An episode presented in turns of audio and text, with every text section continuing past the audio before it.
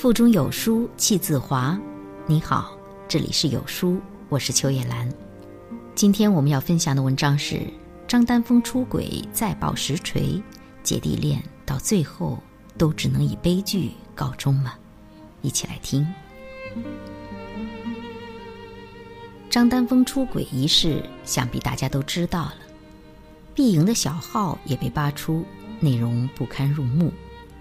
他在天涯上自曝，张丹峰曾说过离婚娶她，说他现在所做的一切都是为了碧莹，让她等待、隐忍。他百般嫉妒，把红心称为老女人，人老珠黄，褶子能架死蚊子。说自己又美又聪明又有钱，要雨得雨，要风得风。同时还说自己爱了三年，看着网上他们秀恩爱的新闻，心如刀割，比杀了我还难受。由此可见，他与张丹峰不是近期才不明不白的。二零一六年时，曾有人向北美吐槽君投稿，称自己与已婚男明星发生性关系，而这个人被网友认为与碧莹太多巧合，很可能就是碧莹。如果事情属实，交往这么久，张丹峰又不是草木，应该也是动了心的。这从他的公司股权分布就可以看出。他名下的公司叫西同影视文化工作室，毕莹是百分之百的控股人。不知道这有没有对赌协议在？即使有，张丹峰、洪鑫、毕莹三人也是一个利益共同体，一荣俱荣，一损俱损。所以这也能理解，为什么二零一八年时，洪鑫已经多次想换掉经纪人，却还是委曲求全的为碧莹说尽好话。只是没想到，一而再的隐忍，并不能换得碧莹的感恩和反思。利益的共享变成了男人的共享，洪鑫被绿得一塌糊涂。真相加实锤爆出后。红心愤怒地删除与张丹峰秀恩爱的所有微博，同时取关碧莹。这场婚外恋终于闹得疮痍满目，人尽皆知，一地鸡毛。红心挺令人心疼的，童年父母离异，失去父亲，成年后与有家室的刘銮雄不清不楚，香港人尽皆知，被李嘉欣大骂蠢女人。一九九六年。他与商人黄国良在纳斯维加斯秘密结婚，在婚姻存续期间，他遇见莫少聪，之后离婚，生下私生子，多年不被莫少聪承认。再遇小十岁的张丹峰，又是这样满地狼藉，被动无奈。纵观红心的半生，你会发现一种宿命般的东西存在——轮回。他是单亲家庭长大的孩子，母亲生了四个孩子。一个人把他们养大，成年以后，红心怀了莫少聪的孩子，也非常冲动地把孩子生了下来。他说：“为什么我一个人就养不了？”上一辈的命运，总以一种诡异的方式复制在下一代人身上。就像吴绮莉，因自己是私生女，生下的孩子也是私生女；也像黄秋生，因自己是私生子，亲生父亲远在异国。自己也生了一个私生子，孩子同样远在异国，而红心自己缺父亲，生下的孩子也缺父亲，而同时他曾经介入他人的关系，如今也被他人介入自己的感情，冥冥之中仿佛自有天意，一切都逃不开因果轮回，一切都有定数。当然，骂小三谈命运。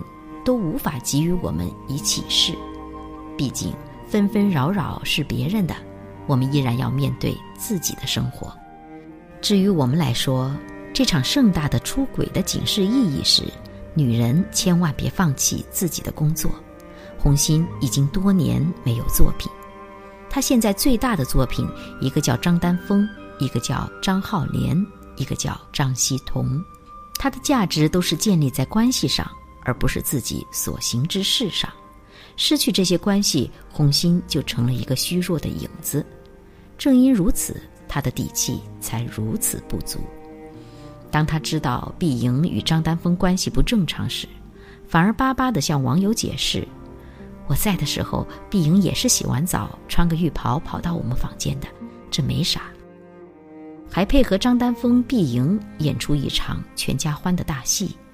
然而他内心真的相信吗？并不。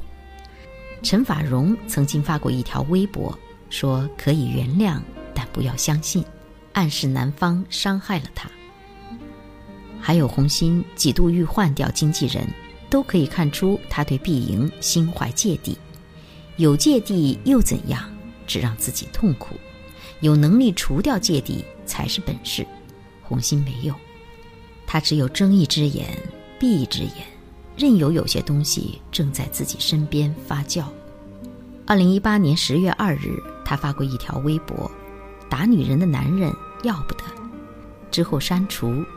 胡伦的解释说：“不是指自己。”还有一回，凌晨四点二十七分，他连发两条微博：“怎么才能做个聪明的女人？我太笨了。”也不知是因何而生感慨。可以想见的是，红心愈加不快乐起来。有一回，港媒拍到他们当街大吵，因为什么呢？表面上看，好像是张丹峰不顾女儿的存在和他的阻止，当街自顾自抽烟。深层的原因就不得而知了。他的脸渐渐有了苦涩，好像有东西压着，令他沉沉的往下坠，整个人不再轻盈飘逸。出轨实锤爆出后，他沉默的令人心疼。有人感慨说：“姐弟恋没几个能善终的。”洪欣与张丹峰如此，马伊琍、文章如此，阚清子、纪凌尘也如此。每一个弟弟都出轨，每一个姐姐都受伤，可这是姐弟恋的关系模式的错吗？不见得。王菲与谢霆锋，蔡少芬与张晋，高圆圆与赵又廷也是姐弟恋，但都过得好好的。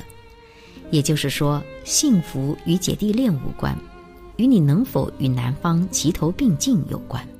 你要拥有自己的荣光，自己的价值来源。你要活在更大的世界里，而不只是家庭中。你要成为闪亮的你自己。只有这样，你才不是从属，是主宰；不是跟随者，是引领者；不是被选择的人，而是具有选择权的人。这样的人，生命才是有活力的。有活力就有魅力。红心不是，他不再努力，也不再进取。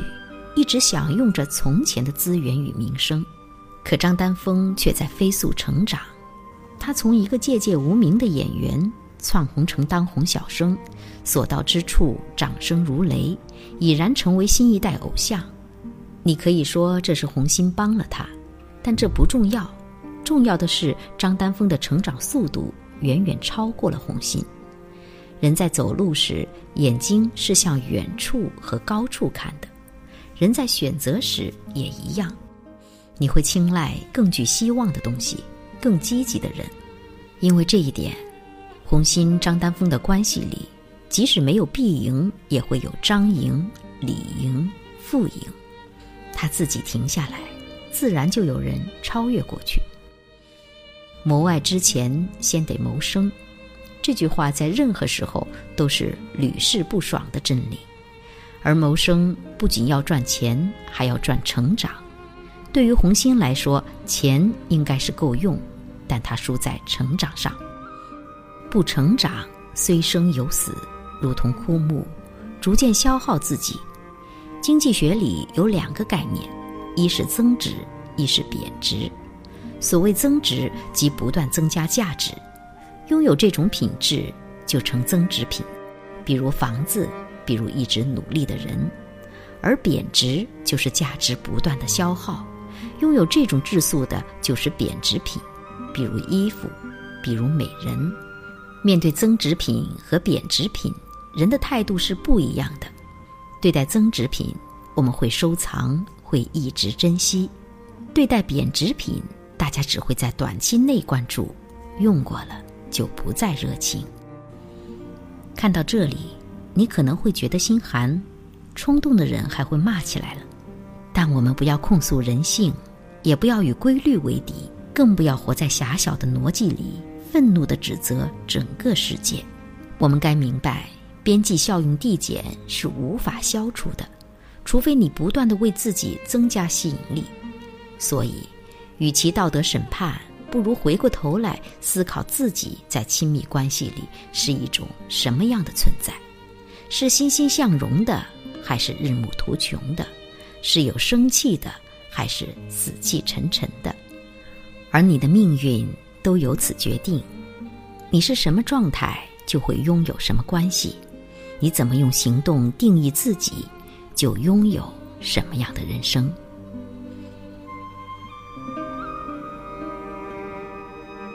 在这个碎片化的时代，你有多久没读完一本书了？长按扫描文末二维码，在有书公众号菜单免费领取五十二本好书，每天有主播读给你听。好了，这就是今天跟大家分享的文章。觉得文章很好看，记得在文章末尾点击再看哦，或者把文章分享到朋友圈，和千万书友一起分享好文。